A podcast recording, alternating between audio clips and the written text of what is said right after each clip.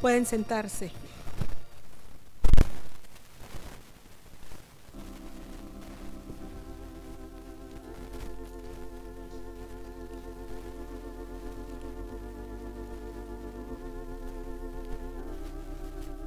¿A dónde me iré de tu espíritu? ¿Y a dónde huiré de tu presencia? Hermanos, esas palabras resonaron en mi corazón hace unos días. Em, como ustedes saben, hace, pues ya tenemos casi dos meses de no vernos, ¿verdad? Nosotros ahora estamos viviendo en un lugar muy diferente a este. Em, ustedes lo conocen, pero quienes nunca han ido ahí, ah, es un lugar que tiene muchas montañas y, el pueblo, eh, hay, colonias, hay barrios que están bien en alto. Y fíjense que a mí me gusta ir a caminar eh, con el perrito eh, un poco para sacarlo, porque nos llevamos a nuestro perrito en estos últimos días, a un lugar, a un fuerte que hay ahí, el fuerte Cabañas, no sé si lo conocen. La vista que hay en ese lugar es impresionante, hermanos, porque ahí se mira un poco las casas allá abajo, las casas del pueblo, y más allá se puede ver eh, un poco la, como la planicie, lo que está, el, río no se mira mucho de ahí, pero solo cuando está muy crecido, pero se miran la planicie y más al fondo se miran las montañas y las casitas que están allá en la montaña. Y por ciertas situaciones, eh, este pasaje ha estado resonando en mi cabeza. Pero miren, cuando yo estaba ahí sentada con el perrito, estábamos, ¿verdad? Los dos. Eh, ese día creo que no había nadie o al rato llegó alguien, pero yo estaba ahí. Y estudiando un poquito sobre este salmo, fíjense que este salmo David lo escribió se cree que lo escribió ya al final, fue de los últimos salmos que él escribió. Y entre lo que yo pude estudiar, los, escritores y los estudiosos de los salmos y de la vida de David creen que este es uno de los mejores salmos de David porque en este salmo, no sé si saben qué salmo es. ¿Saben ustedes qué salmo es? Es el Salmo 139, si quieren vamos ahí, 139. es el salmo donde David prácticamente es como un resumen de su vida. Es como cuando él ya está meditando en cosas. La vida de él fue muy intensa, ¿verdad? Es, él fue un hombre que vivió muchas cosas. Pero esta pregunta, hermanos, ha estado haciendo eco en mi, en mi cabeza y en mi corazón. ¿A dónde huiré de tu presencia? Es el 139.7. ¿A dónde me iré de tu espíritu y a dónde huiré de tu presencia? ¿Han notado ustedes que la reacción natural del hombre, del ser humano, después de haber pecado, qué es, hermanos? Es írselo a contar a todos lo que ha hecho. No, ¿verdad? No somos así. ¿Cuál es nuestra reacción, reacción normal? Escondernos, ¿verdad? Yo creo que más todos, más Mm, tal vez nadie se escapa. Nos recordamos de alguna situación, los que ya somos papás, ya somos un poco más grandes, o tal vez los niños, se recuerdan de alguna situación cuando ustedes eran niños y de repente estaban jugando y quebraron algo que le gustaba a su mamá. ¿Qué hicieron? ¿Qué hicimos? Rapidito, ir a buscar el pegamento, ¿verdad? Y a pegarlo y según nosotros no se iba a dar cuenta nuestra mamá. ¿Cierto? ¿Sí? Miren, hasta los perritos, las mascotas, al menos el nuestro, no sé si los que tienen perrito, pero el nuestro Mikey, él no hace su, adentro de la casa no ensucia, sino que le abrimos y él afuera hace. Pero por ciertas situaciones a veces sucede que de repente entramos y nos damos cuenta, ups, un accidente, ¿verdad? Y entonces lo llamamos, Mikey, ¿qué creen ustedes que hace él? Él no llega rápido, él es bien obediente. Cuando él sabe que uno lo va a premiar, él llega rápido y hasta la cola mueve, ¿verdad? Como quien dice, aquí estoy. Pero cuando él hizo algo así malo, ¿qué sabe él? Que le vamos a dar una buena. Y mire, hasta llega así como arrastrado, como escondiendo un poquito la parte de atrás porque no quiere que le demos. esa es la reacción, hermanos, de el corazón humano y, y bueno, hasta de, los perros. ¿Sí? Siempre la reacción es de, de esconderse. ¿De quién heredamos eso, hermanos? De Adán, ¿verdad? ¿Se recuerdan ustedes? Él fue el primero cuando vamos a Génesis 3, 3, 8. Después de que sucedió lo que sabemos que sucedió, que hicieron lo que no tenían que hacer, ¿sí? Y oyeron la voz de Jehová, Génesis 3, 8. Y oyeron la voz de Jehová Dios que se paseaba en el huerto al aire del día. Oigan, quiero que pongan mucha atención a las palabras esas. Ellos oyeron la voz de Jehová. La voz de Jehová se oía en el huerto. Hermanos, eso impresionó, hizo impacto en mi corazón. Y el hombre y su mujer, ¿qué hicieron?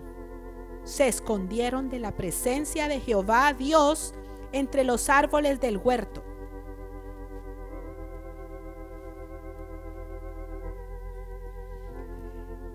Que hay varias cosas detrás de las cuales nosotros nos escondemos. En este pasaje, ¿qué ven ustedes? ¿Detrás de qué se escondieron ellos? De los árboles.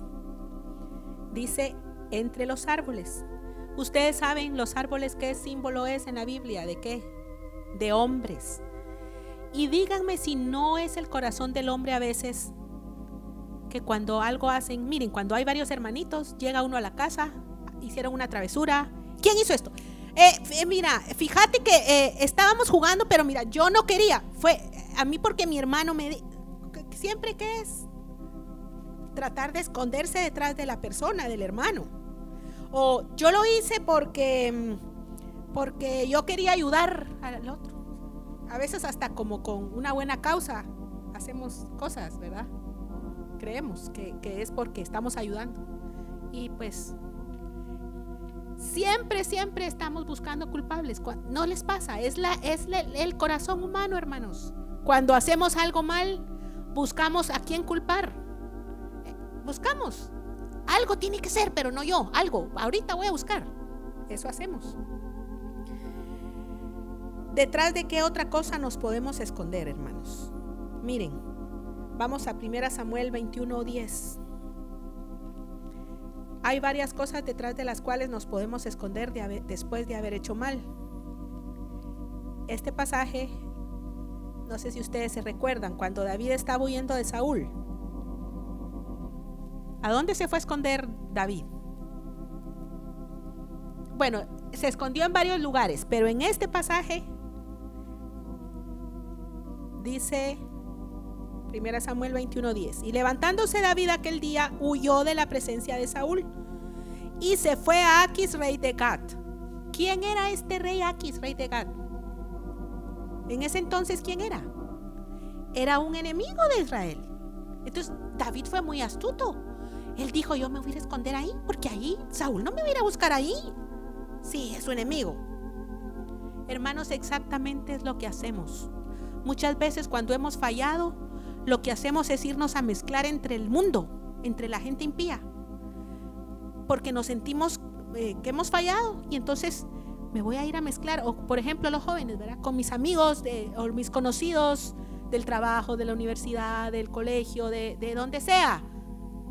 Conocidos, de la cuadra, del barrio. Porque ahí, ahí no, no me va a encontrar, no me van a encontrar. O tal vez no lo decimos, pero inconscientemente es como una figura, nos empezamos a esconder entre gente que no es del pueblo de Dios, como lo hizo David en esta oportunidad. Él lo hizo naturalmente, pero nosotros a veces lo hacemos. Miren, otra cosa. En Jeremías 23, 24, vamos ahí. Esto me llamó la atención porque también ahí nos, nos escondemos muchas veces.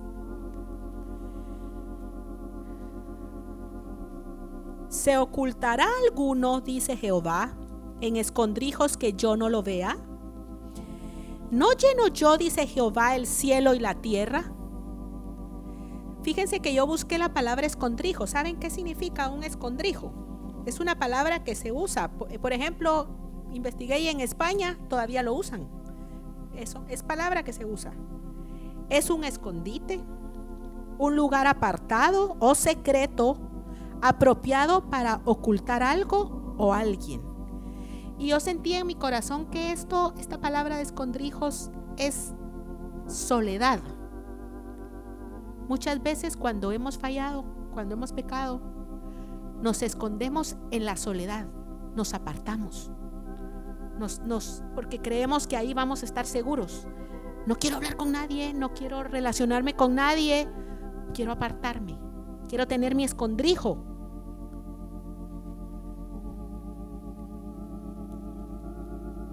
A veces hasta somos de pocos amigos, de pocas palabras, porque decimos mejor, no, solito yo, yo solo me entiendo. Nadie me entiende a mí, solo, solo yo. Pero hermanos, miren, en este Salmo 139, el salmista llegó a conocer, él nos habla ahí, es algo precioso. Por el tiempo yo solo quisiera dejarles pocos pensamientos que el Señor traía a mi corazón, pero él ahí nos explica tres atributos de Dios a los que él llegó a conocer, que él llegó a conocer de Dios. Porque miren, si alguien pecó y con pecados serios, fue David. Pero a mí siempre me ha impresionado la vida de David, porque en la Biblia vemos a otras personas. Miren, el otro día el Señor ponía en mi corazón que no, no es el pecado, hermanos. Y miren, no quiero justificar, hay pecados serios, ¿sí? Pero no es el pecado, es lo que hacemos después de haber pecado. Porque miren, pareciera insignificante. ¿Cuál fue el pecado de Saúl? Díganme ustedes. ¿Por qué Saúl fue rechazado? Desobediencia. Y si ustedes ponen en la balanza desobediencia contra adulterio y asesinato, ¿cuál creen ustedes que pesa más? cuando uno lo quiere, uno dice, pero es que desobedecer no está. ¿Verdad? ¿Me entienden?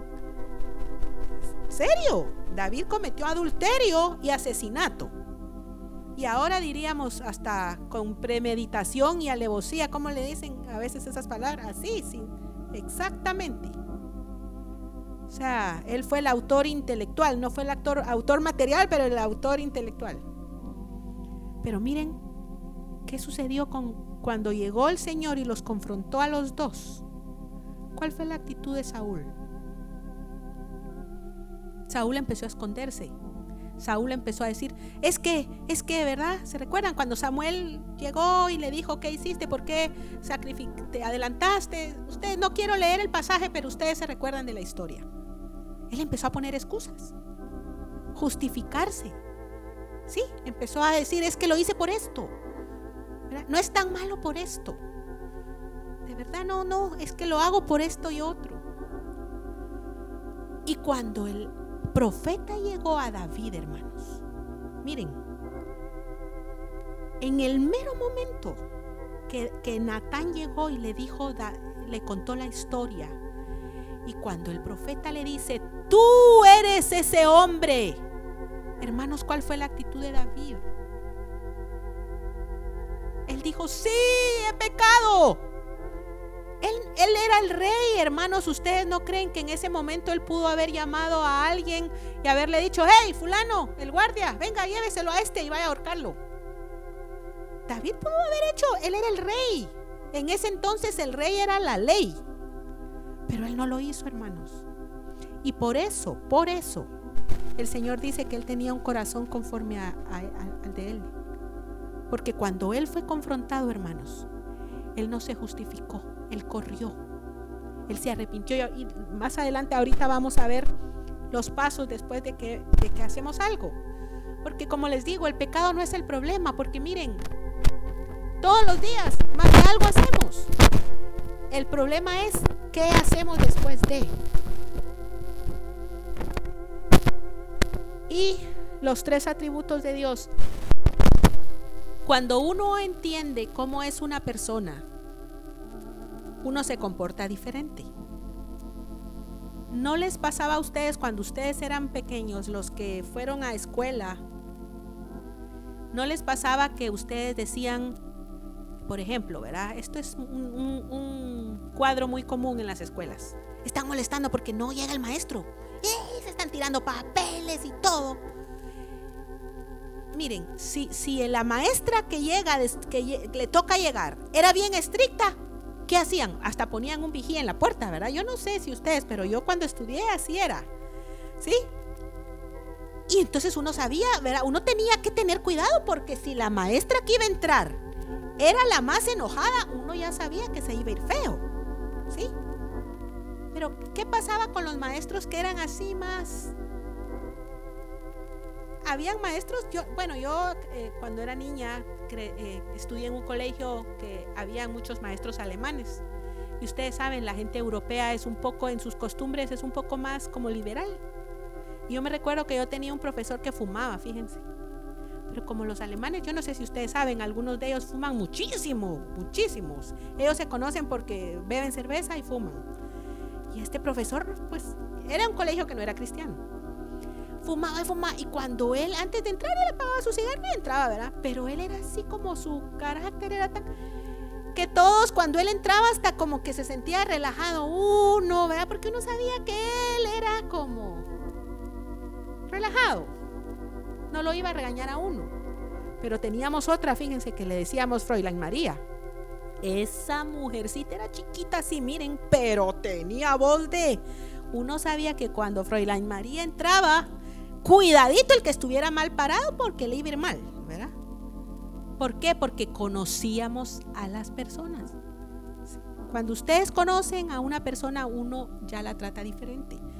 ¿Les ha pasado que a veces uno se forma un concepto de alguien y cuando ya lo conoce, ay, dicen, yo pensaba que él era así?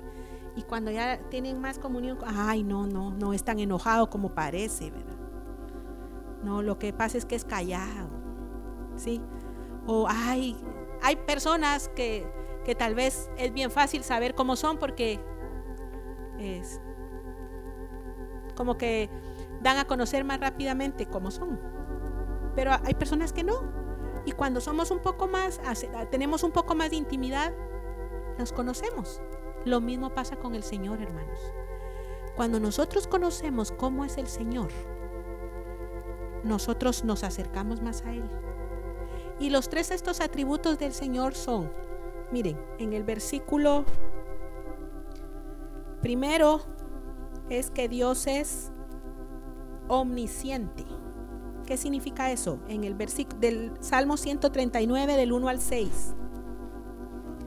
Oh Jehová, tú me has examinado y conocido. Tú has conocido mi sentarme y mi levantarme, has entendido desde lejos mis pensamientos, has escudriñado mi andar y mi reposo, y todos mis caminos te son conocidos, pues aún no está la palabra en mi lengua. Y he aquí, oh Jehová, tú la sabes toda. Detrás y delante me rodeaste, y sobre mí pusiste tu mano. Tal conocimiento es demasiado maravilloso para mí, alto es, no lo puedo comprender. Ahí hay varias palabras. Tú has conocido, entendido, escudriñado. Tú sabes. Todas esas palabras de lo que nos hablan, hermanos, es que Dios es omnisciente y eso significa que Él todo lo sabe. Hermanos, no hay nada, nada que pueda ser oculto delante de Dios. Nada. Miren, antes de que ustedes, sus pensamientos no tienen que hablar. No crean que por ser callados Dios no los escucha. No, Dios nos escucha, hermanos. Dios sabe cuáles son nuestros pensamientos. Todo lo sabe. En el Salmo 94:11 que dice, Jehová conoce los pensamientos de los hombres que son vanidad. El otro atributo del Señor que podemos ver aquí es que Dios es omnipresente. Del versículos 7 al 14. ¿A dónde me iré de tu espíritu y a dónde huiré de tu presencia? Ahí empieza a dar una lista. Si subiere a los cielos, ahí estás tú. Si en el Seol hiciere mi estrado, he aquí allí tú estás. Si tomare las alas del alba y habitar en el extremo del mar, aún allí me guiará tu mano y me asirá tu diestra. Si dijeres, ciertamente las tinieblas me encubrirán, aún la noche resplandecerá alrededor de mí. ¿Han notado que por eso la, maldad a veces en las noches se hace? Porque, bueno, ahora está en el día, pero por lo regular en la noche. ¿Por qué? Porque no se mira. ¿Sí? Aún las tinieblas no encubren, las tinieblas no encubren de ti, la noche resplandece como el día, lo mismo te son las tinieblas que la luz. Porque tú formaste mis entrañas, tú me hiciste en el vientre de mi madre. Te alabaré porque formidables, maravillosas son tus obras. Estoy maravillado y mi alma lo sabe muy bien. Hermanos, lo que podemos ver ahí es la presencia de Dios. Él ahí habla de varios lugares. Y por eso les decía que cuando yo estaba en esta colina meditando, el Señor traía este, este, pensamiento ha estado por varios días. ¿A dónde huiré de tu presencia? Porque en ese lugar yo decía, aquí estoy en un lugar, este es un pueblito quieto. Pero Señor, no me puedo esconder de ti. Tú me conoces, aquí estoy yo. Tú sabes que yo estoy aquí. Este mundo es inmenso. Y aunque me fuera la, la punta de aquella montaña, ahí estás tú. Y David lo decía, hermanos, con propiedad, porque él cada vez que hizo algo, algunas veces cuando hizo algo, por ejemplo, cuando estaba, él sabía, ¿cómo decirles? Él, él se escondió en, durante su vida por varias situaciones. Y él siempre sabía que el Señor ahí estaba. En la cueva de Adulama, ahí estaba el Señor con él. ¿sí? En cada situación de su vida, ahí está. Y hay algo que el Señor dejó en nosotros es nuestra conciencia, ¿verdad? Cuando hicimos algo, no nos deja. Cuando algo hicimos, y, miren, gloria a Dios por eso, porque no nos deja tranquilos hasta que corremos. Y lo otro que el salmista veía es que Dios es omnipotente. Eso lo vemos en la última parte de los bueno, desde que él empieza a ver ahí, ya no lo voy a leer porque no quiero alargarme ahí, pero cuando él empieza a hablar de que mi embrión vieron tus ojos, ¿sí? Díganme si no al, al uno ver a un bebé, uno dice, ¿cómo? Es que cómo los ateos no pueden creer en Dios. Hermanos, díganme, ¿qué, qué? O sea, es una criatura tan perfecta. Y el salmista ahí habla de otras cosas que nos enumeran que Dios es omnipotente, hermanos. Que Dios tan maravilloso al que servimos. Miren, Él hizo los cielos y la tierra, Él es creador. ¿Acaso no puede hacer algo en nuestra vida Él, hermanos? Él es omnipotente. Pero necesitamos traer esto a memoria cada vez que nosotros fallamos que Dios es omnisciente, Dios es omnipresente y Dios es omnipotente. Él es todopoderoso, hermanos. Bueno, ¿qué sucede cuando nos ocultamos, cuando nos escondemos? Yo encontré varias cositas que suceden. La primera es que hasta nos enfermamos. Salmo 32, 3, ¿qué dice ahí?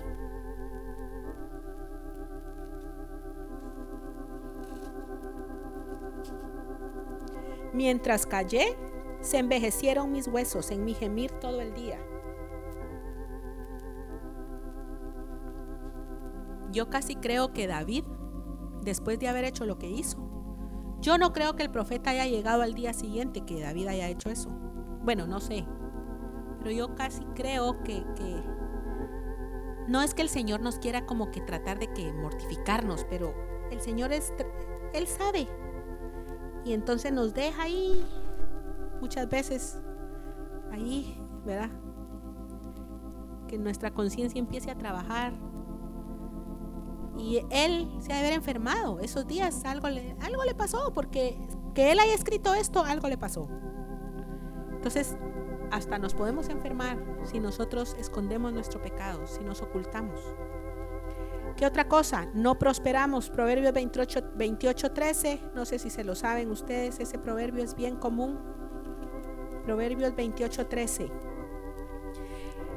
El que encubre sus pecados no prosperará. ¿Qué es prosperar, hermanos? Avanzar. ¿Sí? La palabra prosperar da la idea de avanzar, adelantar, crecer. Y el que encubre sus pecados, el que se esconde, el que los guarda, no avanza en la caminata. Lucas 12, 1 al 3 también.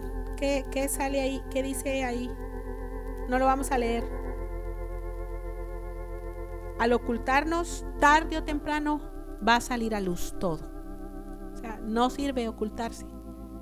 Si mi abuelita decía, una mentira dura, ¿cómo? Mientras la verdad no llega. Cuando ya la verdad llega, se acabó. Y el número cuatro, no, no, no, no, no, ya solo son tres. Tres que yo encontré, pero hay muchas cosas que suceden cuando encubrimos, hermanos. Ahora, ¿qué hacer después de haber pecado? Y esto es tal vez lo más importante, lo que yo quería dejar en sus corazones. Y no solo es, miren, no, no es solo tal vez la palabra pecado suena fuerte, pero después de haber fallado, después de haber hecho algo feo, una actitud fea que tenemos, sí, un pensamiento feo, algo que no le agrada al Señor, ¿qué es lo que debemos hacer? Número uno, ¿qué creen? Ahí mismo en el Salmo 139, 23, que dice el salmista. Examíname, oh Dios, y conoce mi corazón, pruébame y conoce mis pensamientos. ¿Qué es lo que, lo que nos... Cuando vamos a un examen, ¿qué es, hermanos? ¿Qué es un examen? A ver, los que todavía están en el colegio o los de la universidad, ¿un examen qué es? Una prueba, a ver si, si tenemos el conocimiento, ¿verdad? ¿Sí? Prácticamente yo pensaba, es, es como exponernos. ¿Sí? En un examen uno se expone. O estudió o no estudió. O aprendió o no aprendió. Este sábado va a ser un examen para todos los que están involucrados en el concurso. Porque ahí se va a ver o o estudiaron o no estudiaron. Y, miren, muchas veces tal vez no es eso lo que decide, yo entiendo. El Señor es soberano, porque puede ser que todos vengan hechos unas máquinas, se lo sepan al derecho y al revés. Y ahí entran otros factores, ¿verdad? El Señor decide, el Señor sabe, el Señor sabe lo que es mejor, Él decide. Pero un examen, cuando Él le dijo ahí al Señor, examíname hermanos, Él le estaba diciendo, Señor, aquí estoy no me puedo ocultar más. Soy reo, Señor. Culpable. Sí, yo soy culpable. Entonces lo primero es una rendición total, hermanos. Reconocer, confesar. Lo segundo es arrepentirnos. Cuando hemos hecho algo mal, nos vamos a arrepentir. ¿Y arrepentirse qué es? Todos lo hemos oído. El arrepentimiento es que yo voy caminando para allá y me doy vuelta a 180 grados ahora voy para allá. Opuesto. Si yo hice algo que no le agradaba al Señor, ya no debo ir por ese camino. Si yo mm, eh, tengo problema en la mentira, pues ya, ya no por ahí, ahora por acá. Eso es arrepentirse. En el Salmo 51.4, ese es otro salmo que sabemos que, que él lo escribió después de haber caído. ¿Qué dice ahí el salmista? Contra ti, contra ti solo he pecado y he hecho lo malo delante de tus ojos. ¿Qué, demuestra eso ahí el Señor, el salmista? Arrepentimiento. Él sabía que solo, solo contra el Señor había pecado. Y en el Salmo, ahí también en el 139, los últimos versículos, aparte, después de examíname, ¿qué dice el, salmista? ¿Qué dice David? 19, miren, antes, mejor dicho, de ese versículo. En el 19, de cierto Dios harás morir al impío, apartados pues de mí hombres sanguinarios, porque blasfemias dicen ellos contra ti, tus enemigos toman en vano tu nombre.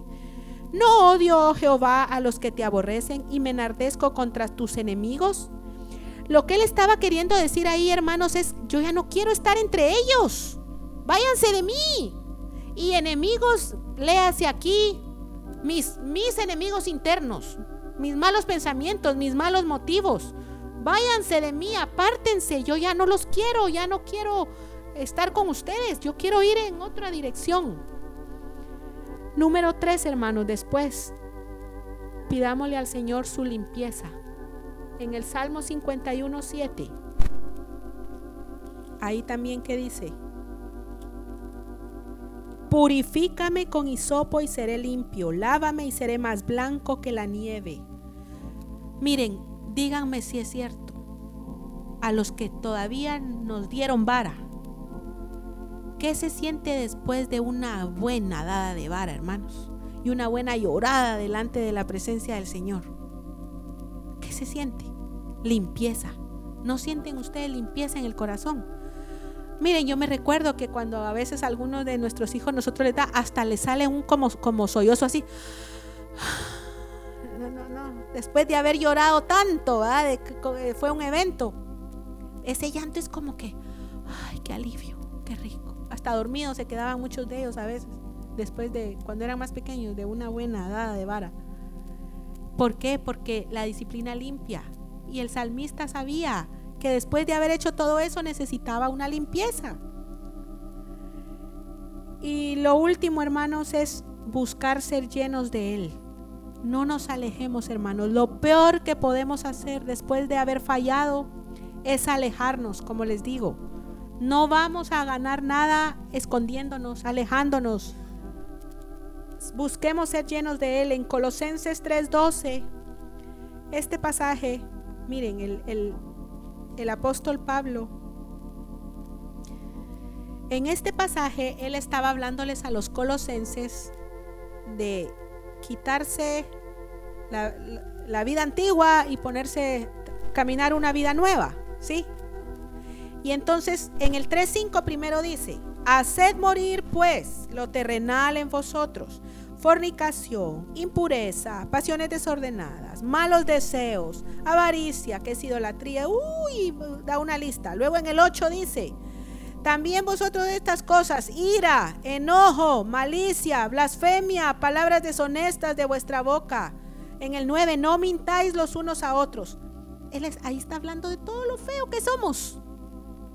Pero luego, ¿qué dice él en el versículo 12? Vestíos pues como escogidos de Dios, santos y amados. ¿De qué, hermanos?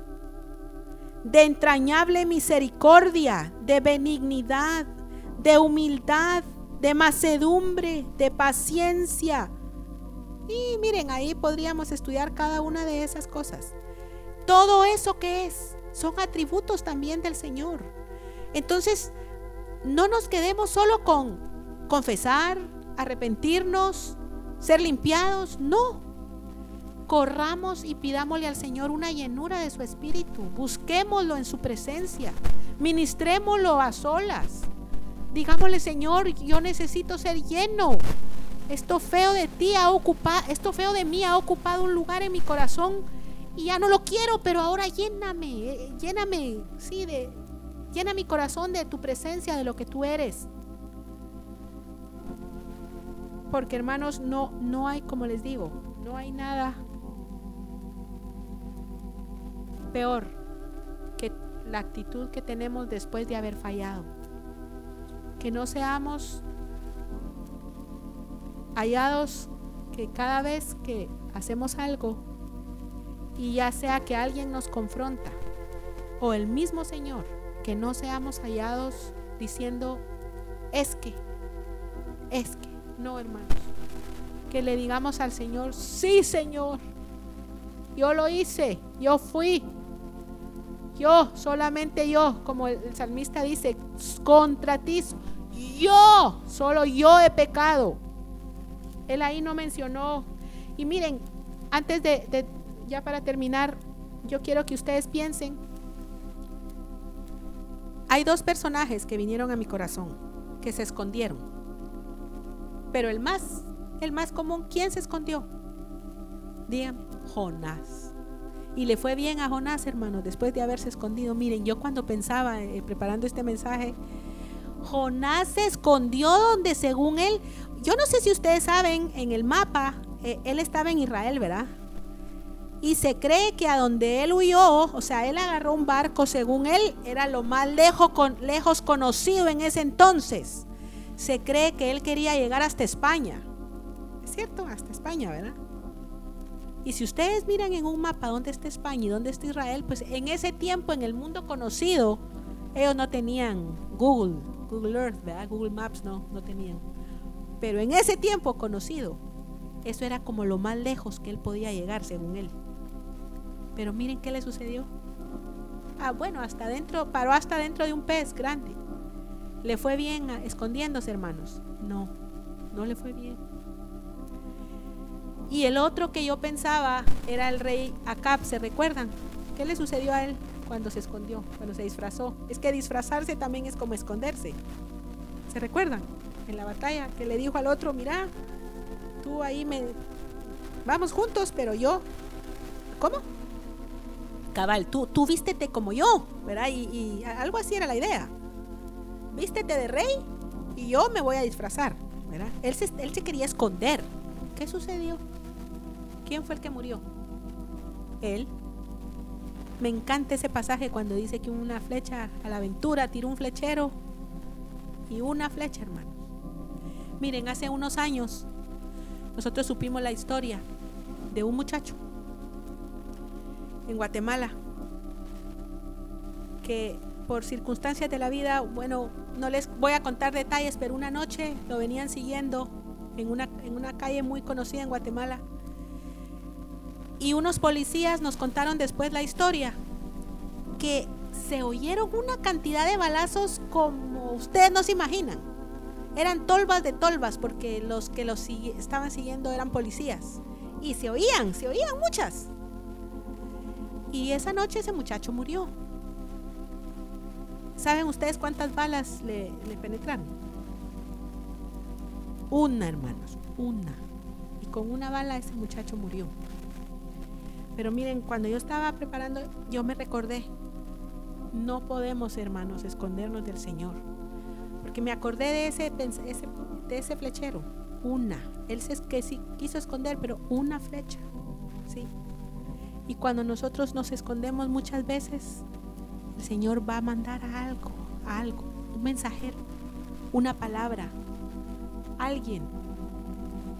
Pero si nosotros no nos justificamos, si nosotros no huimos, sino que nos acercamos y le decimos, Señor, lléname de ti, vamos a ser prosperados.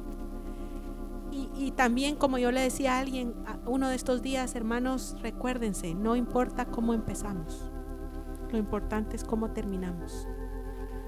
Entonces, que quería dejarles en sus corazones que realmente no podemos huir de la presencia de Dios, que cada vez que fallemos nosotros tengamos en nuestra mente, eh, Señor, no puedo, no puedo huir de ti, que corramos a la luz y que pidamos ser llenos.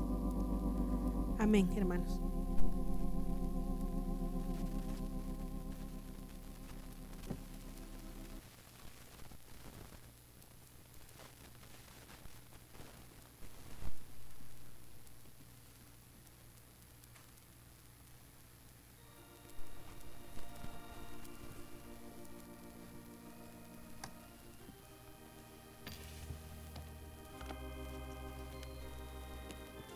El tema era. ¿Cuál era el tema? ¿Mm? ¿A dónde huiré? ¿A dónde me iré de tu presencia? Si tú lo llenas todo. Y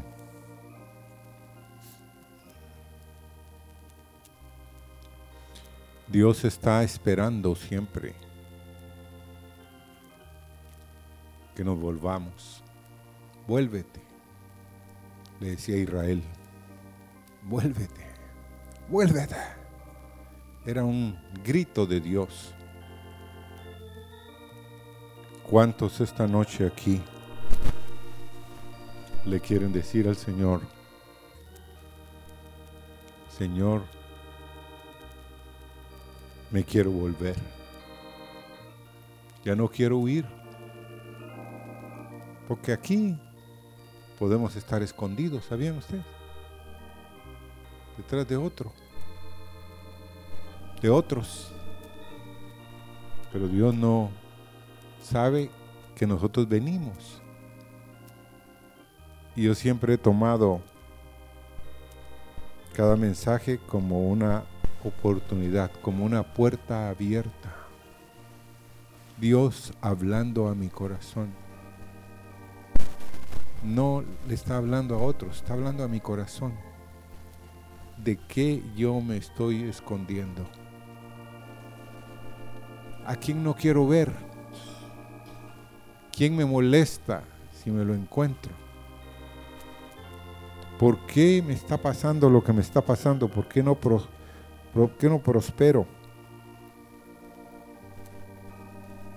¿No será que tú y yo estamos encubriendo algo? Mejor gritemos, no me puedo esconder, Señor. Pongámonos de pie. No me puedo esconder de ti. Quiero decirte que tú eres el que me formó en el vientre de mi madre.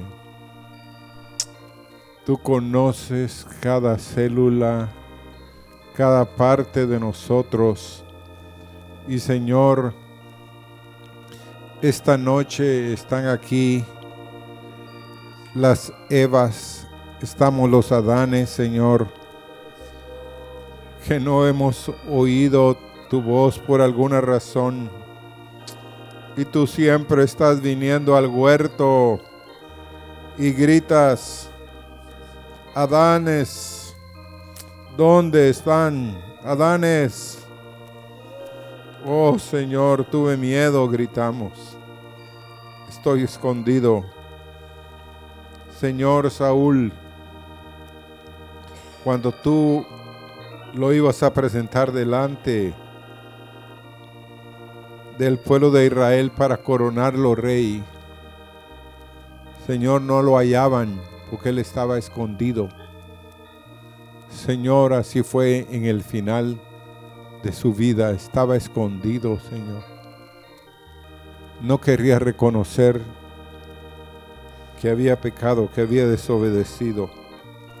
Pero Señor, por favor, levanta a mujeres, levanta hombres como con el corazón de David. Señor, he pecado, me he apartado, pero Señor, yo quiero correr a ti. Quiero ser hallado buscándote porque tú eres mi única esperanza y socorro. En ningún otro hay salvación. En ningún otro hay liberación. Mm.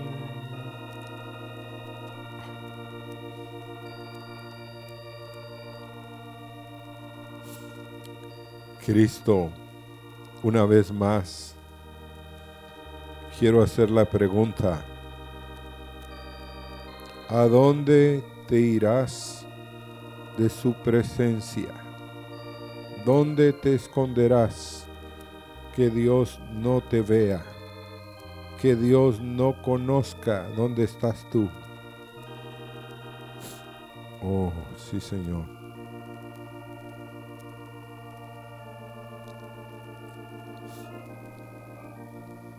Y hay algo en mi corazón esta noche, hermanos. es porque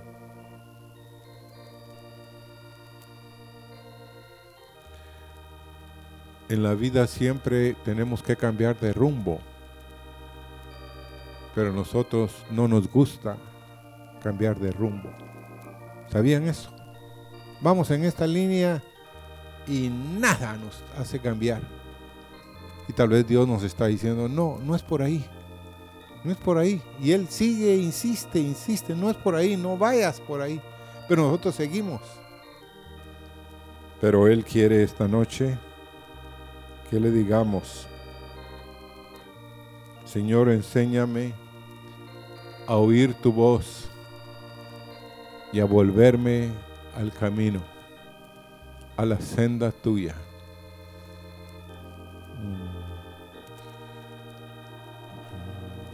y cantemos ese canto, tu Dios reina. Reina, sobre todas las cosas.